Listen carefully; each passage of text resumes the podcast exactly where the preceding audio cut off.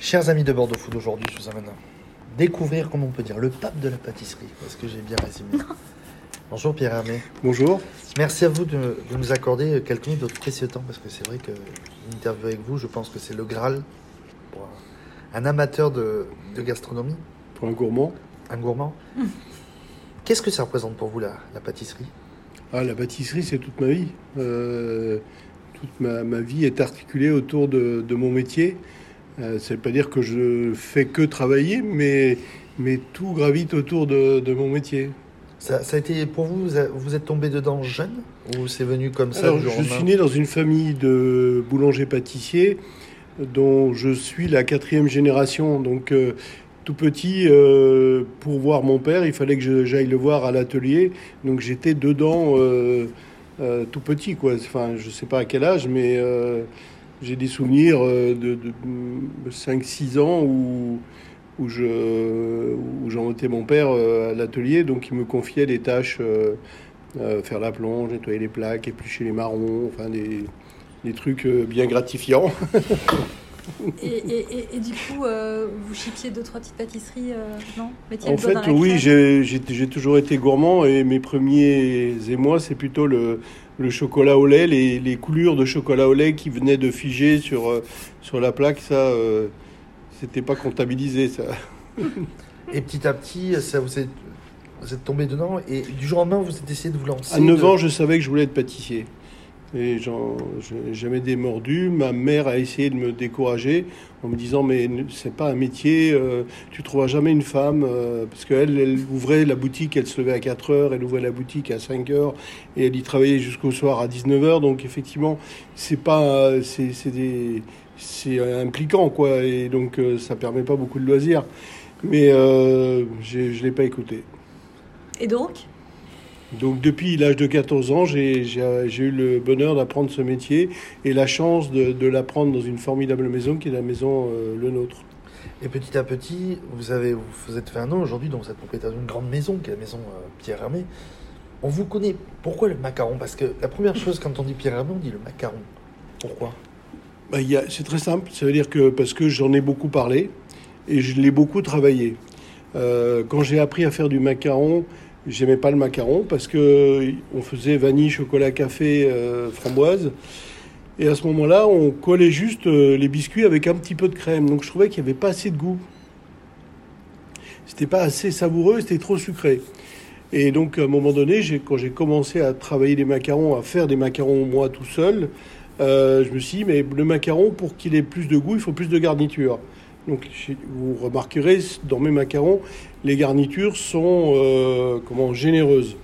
Et puis, euh, je me suis dit, bon, vanille, chocolat, framboise, euh, ah, café, c'est... Donc il y a un terrain de créativité et c'est pour ça aussi que j'ai choisi le macaron. Le macaron, c'est aussi un formidable objet cadeau. Quand on, est, on a développé de, de jolies boîtes qui permettent de remplacer les fleurs. Tant pis, on va se faire des, des amis chez les fleuristes, mais euh, qui permettent de, de- aussi un cadeau quand on va chez quelqu'un, qu'on peut transporter facilement, qui se conserve quand même quelques jours. Donc c'est euh, un, un formidable produit de pâtisserie parce que le macaron c'est une pâtisserie avant tout. Mais euh, en même temps que le macaron, je travaille autant les glaces, les gâteaux, euh, les cakes, les, les viennoiseries, les confiseries. Cette euh. fameuse saisonnalité. Ah, c'est au-delà de la saisonnalité parce que la, sa- la saison est beaucoup plus courte, beaucoup plus courte. Euh, Il y a des produits dont la saison dure euh, cinq semaines. Donc, euh, je pense notamment euh, pour avoir les meilleures pêches, pour avoir euh, euh, les meilleures cerises, c'est six semaines, euh, voire un peu plus, mais c'est des saisons assez courtes. Et euh, la saison pardon, des fruits ne se calque pas forcément sur les saisons euh, printemps, été, automne, hiver. Euh, bien sûr, ils rentrent dans. Mais euh, je vois l'année dernière, on a eu beaucoup de retard dans, la, dans les fraises, dans les abricots, dans les. Bon, ça a décalé notre saison de pâtissier pendant deux, deux semaines. Et vous savez qu'il y a un concours euh, amateur de- du macaron qui existe?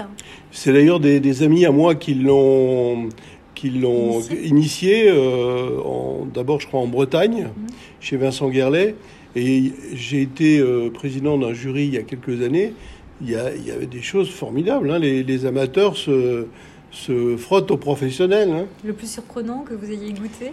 Alors, je m'en, je m'en rappelle plus, mais j'ai goûté des choses, et surtout bien faites, bonnes, euh, construites, euh, avec... euh, donc oui, oui, euh, je n'ai participé qu'une fois comme euh, président de jury. Alors, à, à vous écouter euh, parler, j'ai l'impression que vous êtes euh, non seulement un pâtissier, vous êtes aussi un, un homme de, de business, comme on dit, et un petit peu artiste aussi, et, et scientifique aussi, parce que vous cherchez toujours le goût, vous partez du goût pour aller chercher l'ingrédient parfait pour vos pâtisseries.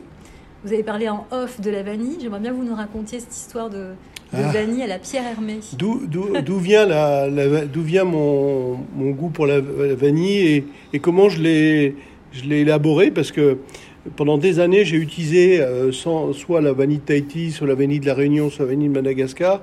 Et puis aucune toute seule me donnait pleinement satisfaction. Donc je passais de l'un à l'autre, mais sans, sans réel choix. Et puis un jour, euh, en 2004 ou 2005, je vais voir une expo à Beaubourg sur euh, Yves Klein. Donc, euh, vous me direz, c'est quoi le rapport avec Yves Klein? Yves Klein, il a la particularité d'avoir euh, été voir un monsieur Adam, qui était vendeur de couleurs à Montparnasse, et qui lui a créé, avec lequel il a créé le fameux bleu Klein. Et donc, je, me, je me suis dit, tiens, c'est intéressant la manière dont Klein s'est singularisé. Et aujourd'hui, quand on parle de Klein, si on s'intéresse un peu à l'art, on sait que Blin, Klein égale bleu Klein. Et du coup, je me suis dit, mais pour la vanille, je peux composer mon goût vanille. Et donc, je, j'ai- je suis parti à la recherche d'un, fournisseur de vanille qui me permettait d'avoir plusieurs euh, Provenance. provenance de vanille. Et, et j'ai travaillé avec un ami qui est né et on a euh, goûté sur la même recette toutes les vanilles, Ouganda, Inde, île Maurice, euh, Madagascar, Mexique, euh, Tahiti, euh, Réunion, enfin j'en oublie là. Et comment Et puis in fine j'ai choisi trois vanilles, donc Tahiti pour la note de fond, Madagascar pour la note boisée et Mexique pour la note florale. Et du coup, j'ai composé un goût vanille qui est le mien et que j'utilise dans mes gâteaux à la vanille. Et vous laissez tenter comme ça, un amateur de peinture, euh, aller même chercher euh, un peu plus loin. Vous, cherchez à ouvrir les- l'esprit des, des consommateurs ou pas du tout? Non, non, c'est une histoire que je raconte peu en fait, parce que euh, comment euh, vous m'avez tendu la perche tout à l'heure, mais c'est mon, mon travail, c'est le goût, et donc les sources d'inspiration, elles sont multiples. Elles sont bien sûr, euh, ce sont les ingrédients qui m'inspirent, mais ça peut être également d'autres choses, des, rencontres, une discussion avec quelqu'un. Je me rappelle d'une discussion avec une amie qui m'a parlé de, de loukoum et de loukoum glacé. Et du coup, je fais une tarte, euh, euh, comment, euh, citron vert, basilic, fraise et loukoum à la rose. C'est original. c'est- c'est- C'était un déclic, le, le- le fait de me parler de loukoum. J'adore le loukoum. J'aime bien la texture du C'était loukoum. lié à vos voyages cette idée ou c'était juste l'ami en question qui vous a amené vers vers Elle m'a parlé de lignée-là? Loukoum parce que c'est pas quelque chose que naturellement j'aurais eu l'idée de mettre dans mes pâtisseries. D'une part, j'ai fait mes propres loukoum, donc euh, euh, avec la texture et le goût que je voulais avoir. Et puis, euh, mais c'est juste cette discussion qui a provoqué un déclic. Je sais pas l'expliquer. euh, Quand vous passez devant une pâtisserie, que vous voyez euh, un gâteau, un chocolat, je sais pas quoi, qu'est-ce qui vous fait craquer et qui vous fait entrer dans la pâtisserie? La curiosité. Si je, si je le trouve intéressant, euh, appétissant, je rentre, j'achète, je goûte. Ma- parfois, ma, ma femme, euh, Valérie, me voit passer dans la rue. Je traverse, elle dit Mais où tu vas? Attends, j'ai vu une pâtisserie.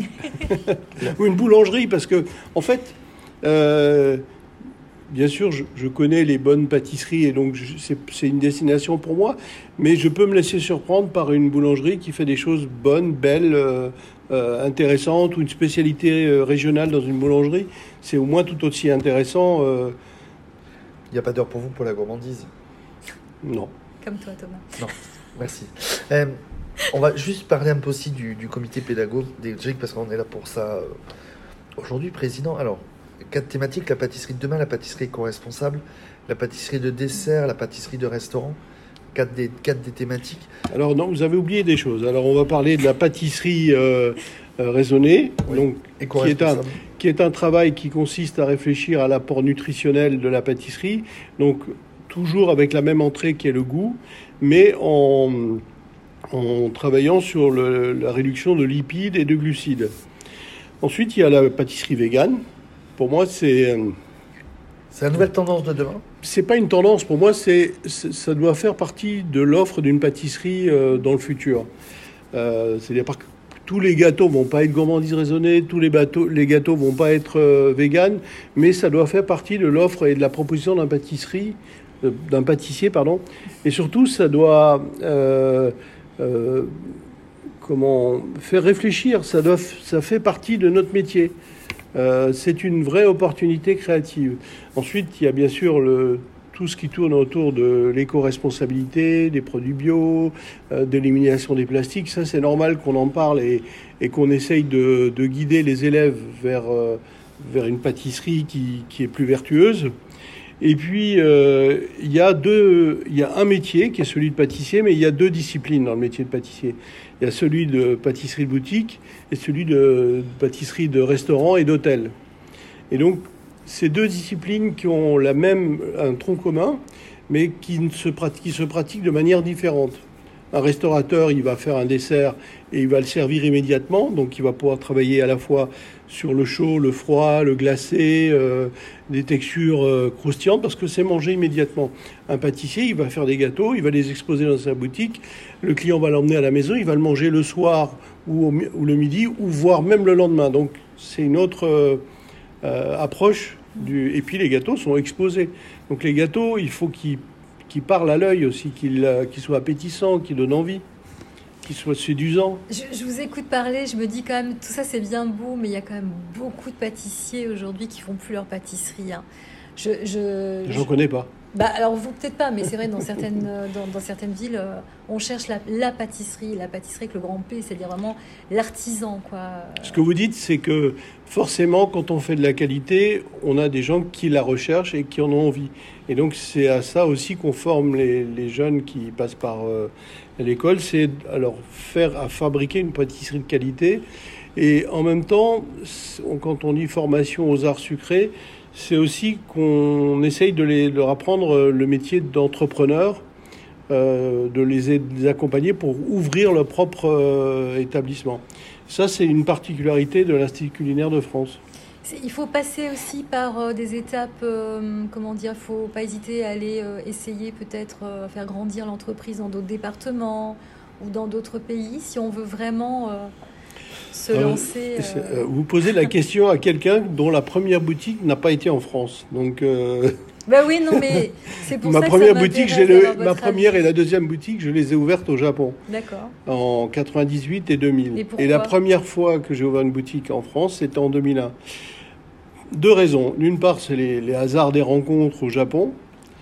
Euh, et puis, euh, à l'époque, en France, quand on expliquait à un banquier qu'on va acheter un fonds de commerce qui fait 2 millions de francs de chiffre d'affaires et qu'on va en faire 10 la première année, le mec, il nous. Donc, Sérieux? euh, ah oui, oui, je, je vous l'assure. Et donc, enfin, je, je caricature à peine le trait, mais c'était ça. Donc, euh, on a eu beaucoup de mal euh, à, à réunir des, les capitaux pour, pour emprunter. Et, et donc, on a ouvert en, la première boutique en 2001 à Paris, puis ensuite une deuxième en 2004, et puis une troisième, et après, aujourd'hui, il y en a plus de 50. Bien. Et vous prenez le temps encore de, de partir à la découverte de plein de belles choses? Moi, c'est la, la ma principale activité, elle est sur la création des produits. Ça représente, euh, allez, 40-45% de mon temps. Et vous, ça vous fait quoi finalement En étant présent dans un comité comme ça, vous transmettez aux jeunes la pâtisserie du futur? En fait, euh, dans, le métier, dans les métiers de l'artisanat, c'est extrêmement important et c'est un devoir de transmettre. Ça veut dire qu'à partir du moment où on a un certain niveau de maîtrise, on doit transmettre, on doit former des jeunes, on forme nous dans la maison des apprentis, mais euh, aussi ma présence dans ce comité euh, euh, pédagogique, c'est cette volonté de transmettre et de faire évoluer les choses, de partager avec les, euh, déjà avec les, les, les- les gens qui, qui animent les cours, avec les, les chefs qui animent les cours, et puis ensuite avec euh, par eux leurs, euh, les élèves. Question- Une dernière question? Euh, bon, enfin, non, enfin, je sais pas, c'est quoi votre pâtisserie préférée, juste comme ça? La prochaine que je vais créer. Bah, c'est facile. Mais euh, comment? J'adore aussi goûter les, les pâtisseries euh, de mes confrères. Je, je trouve ça agréable. Ouais, la dernière pâtisserie sur laquelle vous avez vraiment fondu totalement. Ah, c'était un dessert en Italie. euh, dans un restaurant, dans le restaurant de l'hôtel Bulgarie, il y avait un- une espèce de pain perdu au chocolat, complètement euh, incroyable. J'avais pas pris de dessert, mais le chef a voulu me faire goûter son dessert au chocolat, et c'était euh, juste euh, incroyable parce que il y avait euh, une présence de sel, mais en même temps c'était très chocolat, c'était tiède. il y avait une partie glacée. Enfin, c'était un truc de folie. C'était du chocolat au lait? Non, en chocolat euh, noir.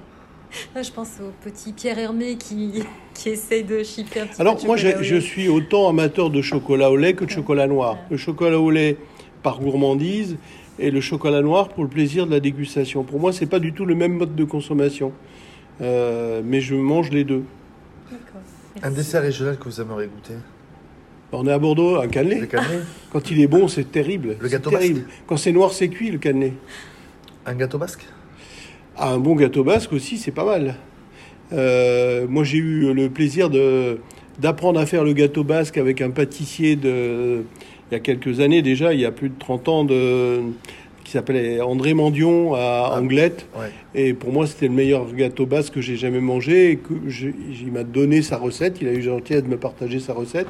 Et je fais son gâteau basque pour le buffet de, de- du petit déjeuner à l'hôtel La Mamounia à Marrakech.